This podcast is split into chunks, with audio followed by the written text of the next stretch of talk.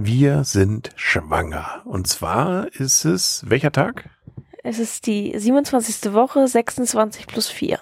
Genau. Also, es ist wieder ein bisschen was passiert. Unter anderem ist der Kleine deutlich aktiver geworden, oder? Also, so seit zwei, drei Tagen scheint er doch sehr, sehr, äh, ja, wie soll man sagen, äh, trittfreudig zu sein. Äh, genau, und außerdem sieht man es nach außen hin auch schon etwas. Also natürlich immer im richtigen Moment und du kannst es eigentlich auch schon fühlen. Aber immer noch so ein leichtes Zucken eher, oder? Ja, obwohl ich vorhin hatte ich einmal so eine Ausstülpung. Okay, gut, das, da bin ich mal gespannt. Da gucke ich mal gleich genauer hin. Aber ähm, du hast, das ist ja wahrscheinlich dann das Typische. Wenn irgendwas sich ändert, fragt man sich auch, ist das normal oder nicht?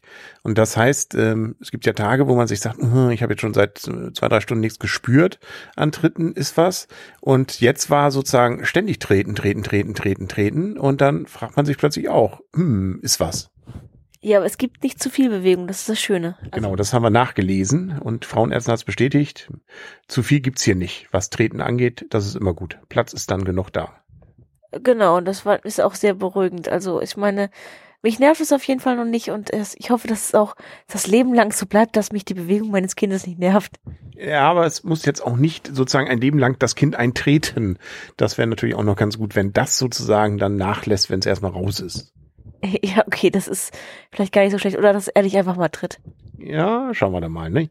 Vielleicht müssen wir das Kind mal sozusagen eher verbal treten, wenn es in der Schule nicht aufpasst oder sowas. Ja, oder er darf dafür den Ball treten. Ja, das, das wäre, glaube ich, da sind wir uns einig. Fußball könnte er und dürfte er gerne spielen. Hm, was ja sozusagen auch noch äh, in den Tagen jetzt passiert ist, wir haben mit unserer Hebamme gesprochen, die soll ja natürlich auch anonym bleiben. Vielleicht wird's ja, also es hört ja eh keiner, also die Wahrscheinlichkeit ist gering, aber deswegen äh, werden wir darüber jetzt nicht zu viel erzählen. Ähm, außer dass sie nett ist, das darf man, glaube ich, auf jeden Fall sagen. Und das äh, wird sozusagen, finde ich, so war meine Erfahrung jetzt bei dem Gespräch, ganz abstrakt gesagt, es einem wieder nochmal wieder bewusst wurde. Mir nochmal mehr wieder vielleicht als dir, der du oder die du ja ständig die Treterei hast. Für mich ist ja, wenn ich bei der Arbeit bin, alles sonst erstmal normal, dass äh, ja tatsächlich sich das Leben dann komplett ändern wird. Ja, was ich, ich hatte einen ganz kleinen Moment, wo ich fast angefangen hätte zu heulen vor Rührung. Ah, also wo es auch um das äh, sozusagen das Miteinander geht, ne?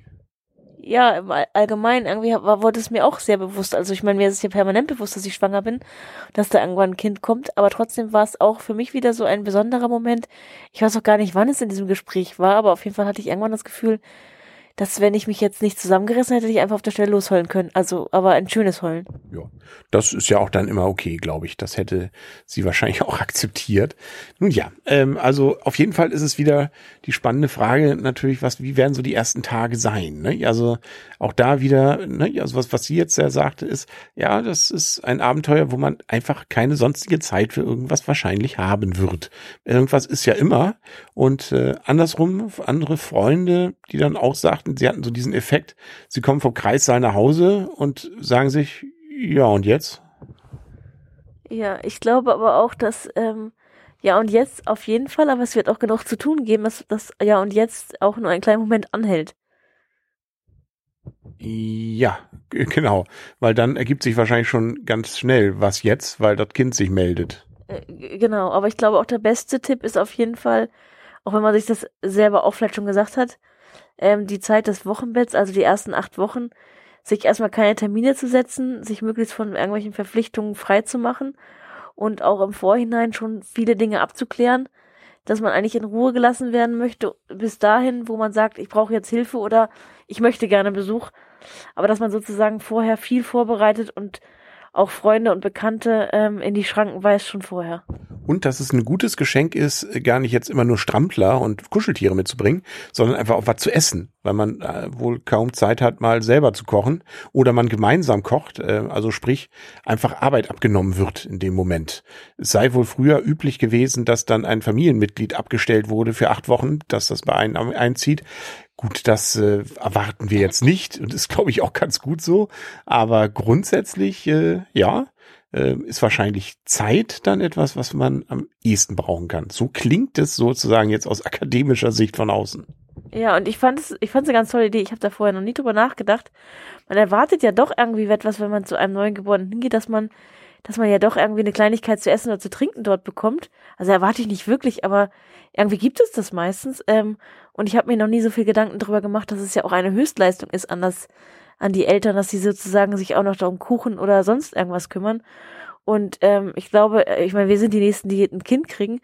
Ähm, aber nächstes Mal würde ich auch einfach sagen, weißt du was, wir bringen eine Suppe vorbei oder sonst irgendwas. Also das, die Idee mit dem Essen finde ich eigentlich total grandios, je länger man drüber nachdenkt und je mehr man sich das vergegenwärtigt, dass es ja wirklich toll ist, ähm, einfach sozusagen Arbeit abgenommen zu bekommen. Genau. Also falls es jemand hört, der uns besuchen will, Essen, wir brauchen Essen. Äh, wahrscheinlich dann zumindest.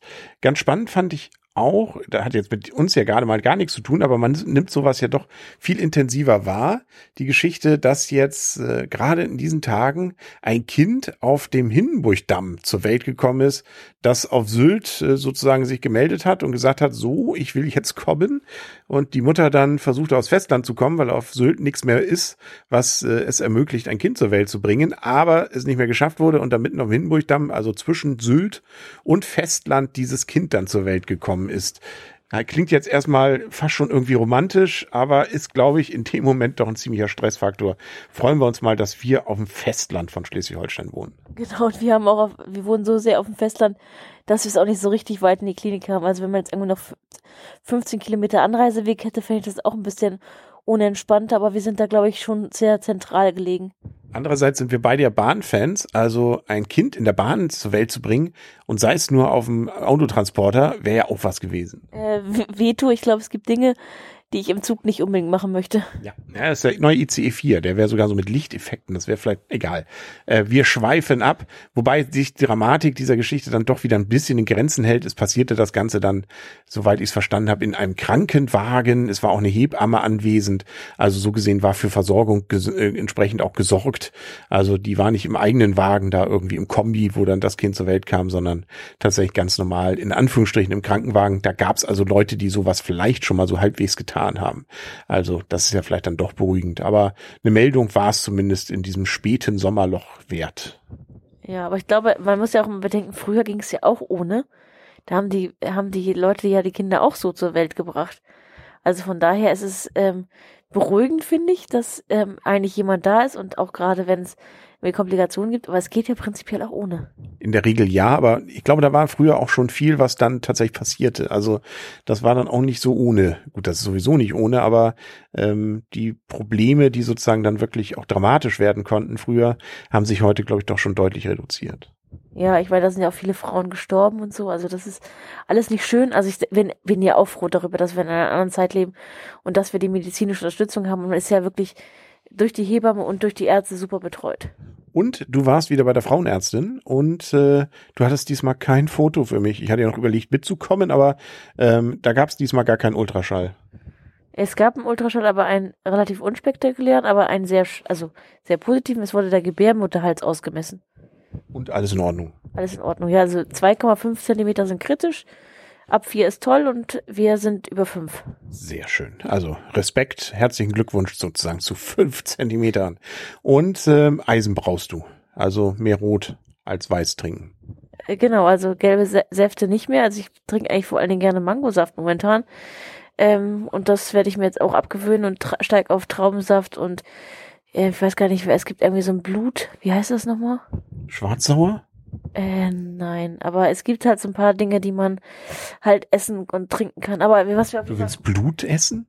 Nein, Blutwurst? Nein. Ich möchte auf jeden Fall rote Beete. Ich habe Ja, jetzt kriegen wir hin. rote Beete. Morgen kaufen wir ein Glas rote Beete. Sei dir gegönnt. Mit Schlagsahne? Ohne. Gut, kriegen wir hin. Gut, ich glaube, dann sind wir durch. Hast du noch was? Nee, ich möchte schlafen. Das darfst du jetzt. Dann gute Nacht. Ja, und ich habe schon wieder vergessen, wo ich meinen Armband hingelegt habe. Ja. Wer es gefunden hat, bitte melden. Ja. Und tschüss. Ich finde schon, dass es ein bisschen doch Schwangerschaftsdemenz gibt bei mir. Ja. Aber du erinnerst dich noch, wer ich bin. Ähm, der, der Reporter. Richtig, genau. Gute Nacht jetzt aber endlich. Gute Nacht.